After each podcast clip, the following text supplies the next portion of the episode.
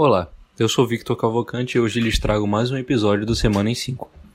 Hoje abordarei temas como o aumento do desemprego no Brasil, mortes por Covid-19 nas últimas 24 horas e o apagão no CNPq.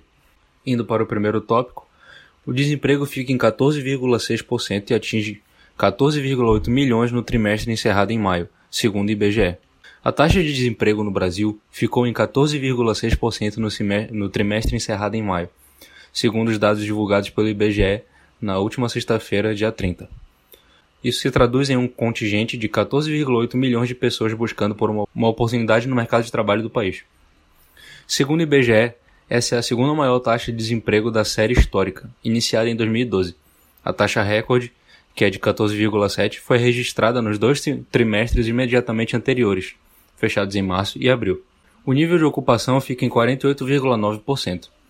O IBGE destaca que este indicador está abaixo de 50% desde o trimestre terminado em maio do ano passado, o que indica que menos da metade da população em idade para trabalhar está ocupada no mercado de trabalho. Partindo para o segundo tópico, sobre o aumento de mortes nas últimas 24 horas por Covid-19, o Brasil registrou 449 mortes por Covid-19 nas últimas 24 horas, totalizando, no atual domingo, 556.886 óbitos desde o início da pandemia. Desta forma, a média móvel de morte nos últimos sete dias totaliza 984, a mais baixa desde 20 de janeiro, que seria 983.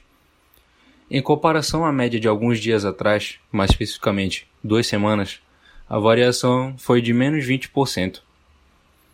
Os números estão no novo levantamento do consórcio de veículos de imprensa sobre a situação da pandemia de coronavírus no Brasil, consolidados às 8 horas deste domingo. Partindo para o último tópico, problemas com CNPq referentes ao apagão.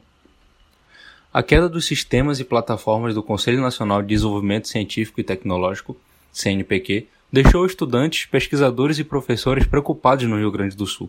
A pesquisadora Karen Kramer da Universidade Federal de Santa Maria, UFSM, afirma que não conseguiu acessar o currículo Lattes, que estava hospedado pelo CNPq, para então realizar cadastros na plataforma Brasil, uma base de registros de pesquisa envolvendo seres humanos.